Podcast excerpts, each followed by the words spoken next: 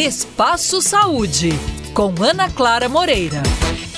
Tema constante de polêmicas, o tratamento para obesidade ganhou, logo nos primeiros dias do ano, um novo capítulo. A aprovação pela Anvisa do uso de semaglutida. Esta é a primeira vez que a agência autoriza um medicamento administrado por meio de injeção para combater o excesso de peso. Sobre esse assunto, eu converso com a Flávia Coimbra Pontes Maia, presidente da Sociedade Brasileira de Endocrinologia e Metabologia Regional Minas Gerais.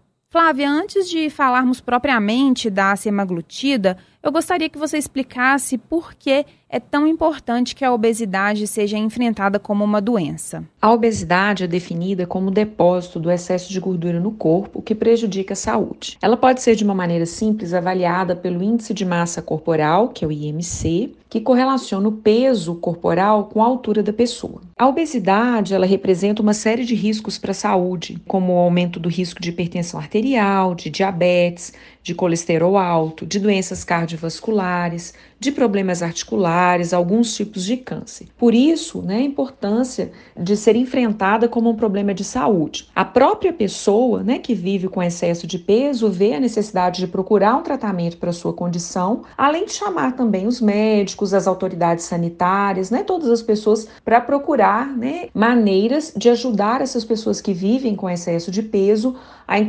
um tratamento que seja adequado. Eu conversei com a Flávia Coimbra Pontes Maia, presidente da Sociedade Brasileira de Endocrinologia e Metabologia Regional Minas Gerais. Falamos sobre o tratamento da obesidade como uma doença, assunto que continuaremos tratando no próximo episódio do Espaço Saúde. Até lá!